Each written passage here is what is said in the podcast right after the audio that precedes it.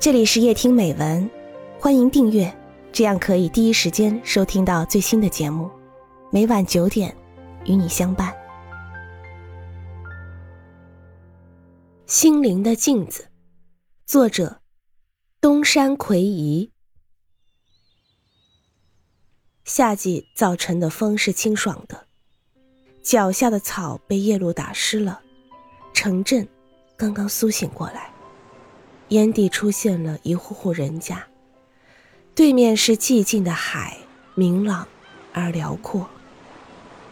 高高隆起的小丘背后绵延着碧绿的山峦，西端沉落到了海里，那儿可以望到巨大的迷蒙的倒影。母亲和儿子站在山丘上，这个穿着蓝底白条纹和服的孩子，就是少年时代的我。每逢暑假，母亲常常领着多病而带有神经质的我，一大早就登上这座山丘。被母亲叫起来，揉着惺忪的睡眼，勉强着来到这里。从山丘上望去，风光使得幼小的心灵充满了快乐，我感到浑身神清气爽。幼小时候的记忆，随着年龄的增长。在心中涂上了一层色彩，到头来会弄得面目全非，而且还会随着场所和时间的变更而改变。但是两年前我到神户时，就不由想起了这个地方，便去看了看。如今这里已经整顿成小公园的样子，从前那夏天的朝露润湿足履的草丛没有了。但站在这里向四方眺望，看到的依然是藏在心中五十多年前的风景。为什么这风景一直给我留下这般新鲜的印象呢？少年时代的我，虽然当时没有意识到这一点，但不正是从这种风景里感受到母亲慈悲的心怀和生命的源泉吗？这风景对于我是不灭的。我没有把自然当成人的对立面，这种感受，这种想法，在我幼小的心灵中早已萌生了，这是事实。初中三年级的时候，我的一幅风景画在校内展览会上展出过，画的是山中的小水池，周围环绕着碧绿的树木，话题叫《静》。这是在须磨山中荒无人烟的密林内制作的油画，同时还画了一幅水彩。刀削般的灰色的断崖下面，一群人抬着棺柩向火葬场走去。他们看起来显得非常渺小。这是在学校的后山上亲眼看到的情景。这幅画，谁也没给看过。这两幅作品虽说幼稚，但都是我心象中的风景。尽管这两种风景迥然不同，却是自己内心的感受和外部世界相呼应而结成的印象。少年的我，是一颗遭受侵蚀的青果，带着无法违拗的情绪，凝视着身心憔悴的病体。一方面，又像包蕴着静福的静谧的风景，祈求救助。这年，上学期过了一半就休学了。淡路导致住顶村头有一所孤零零的小房子，我在那里一直住到暑假。在那个十分冷清的地方，让一个小孩子一个人待下去，一般的父母都会放心不下，何况我的父母对待孩子比别人更加娇惯。可是。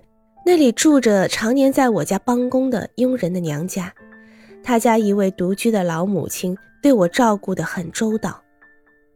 打初中一年级时候起，每年暑假我都要到他家住些日子。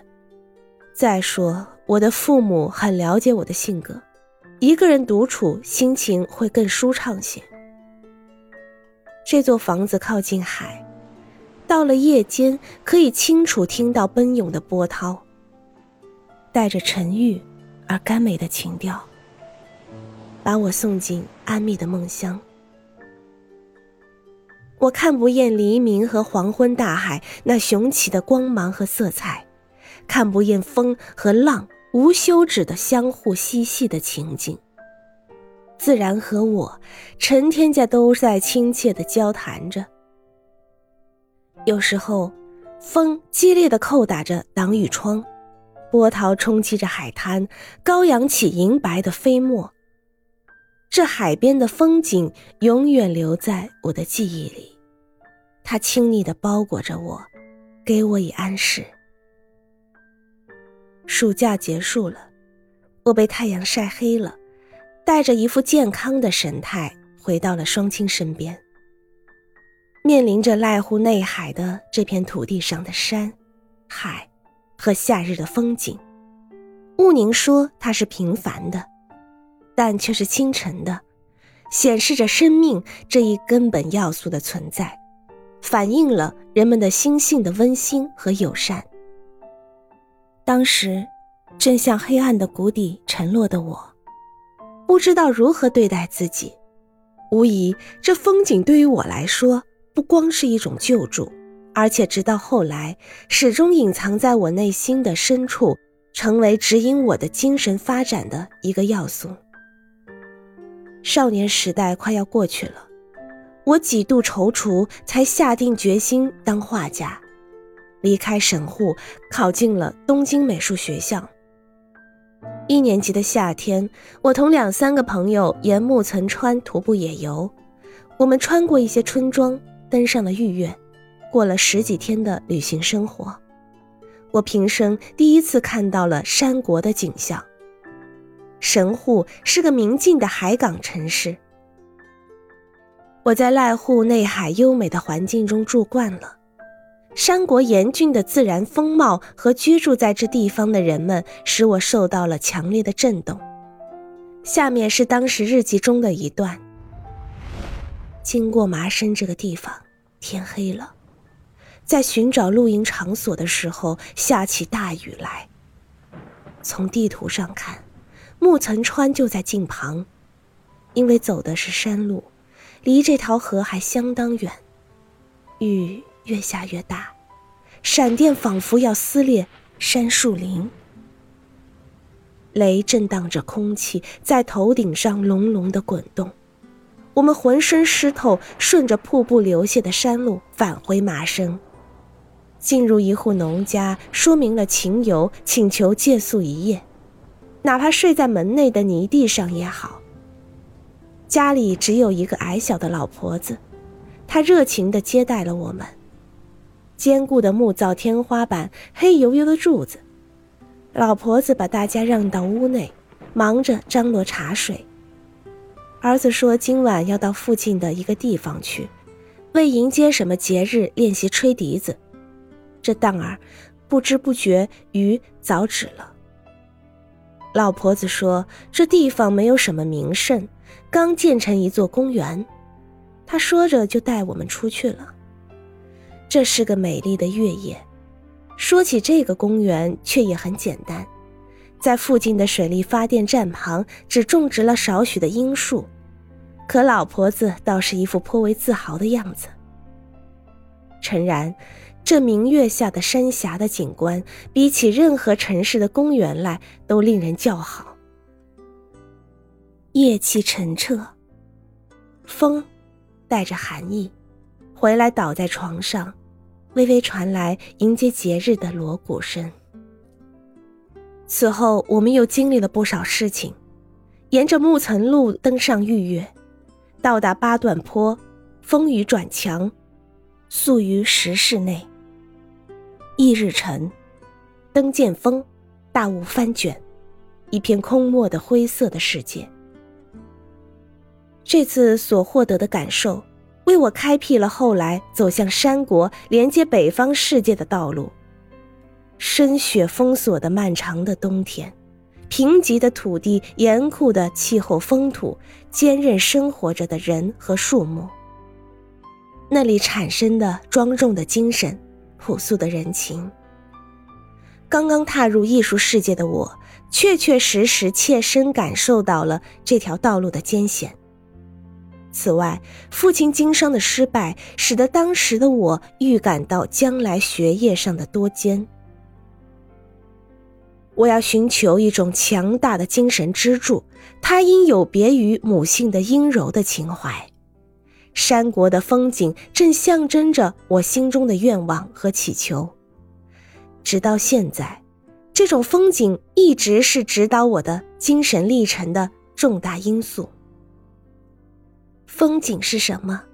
我们所认识的风景是通过美人的观察并感知于心灵的东西，因此，从严格的意义上讲，可以说每个人心中的风景都不一样。但是，既然人们的心是相通的，那么我的风景也可能成为我们的风景。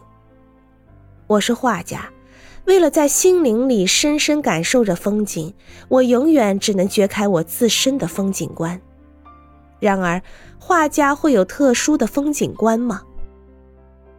我是画家，但我首先是人。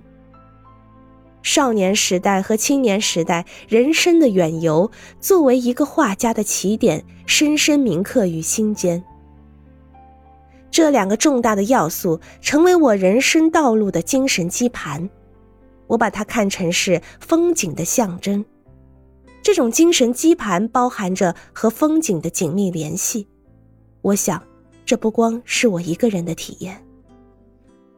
我坚信，人的内心没有情感的激动，就不可能把风景看成是美的。风景可以说是人的心灵的期望。我愿描绘清晨的风景，被污染、被践踏的风景不能拯救人的心灵。风景是心灵的镜子，一座庭院最鲜明的代表着居住在这里的人家的心灵。住在山林或田园的人们，他们的心灵也被反映出来了。河流和海洋也是一样，可以说。一个国家的风景，就象征着这个国家国民的心灵。日本的山川、海洋、原野显得多么荒寂。那些竞相把核爆炸的灰尘撒向大气中的国家，又是在干着何等无谋的蠢事。人们现在处于病态之中。这座白色悬崖前送葬的队伍，不是少年时代的。我自己的幻想，也许正是现在人类的真实写照。我们应当使大地母亲永葆洁净，因为它是生命的源泉。必须有一颗能和自然协调生活的心。在人工的乐园里，存不住生命的光彩。不管你愿意不愿意，现在都应当深切地认识到这样一个问题。我们的风景紧密关联着我们人类的生存啊。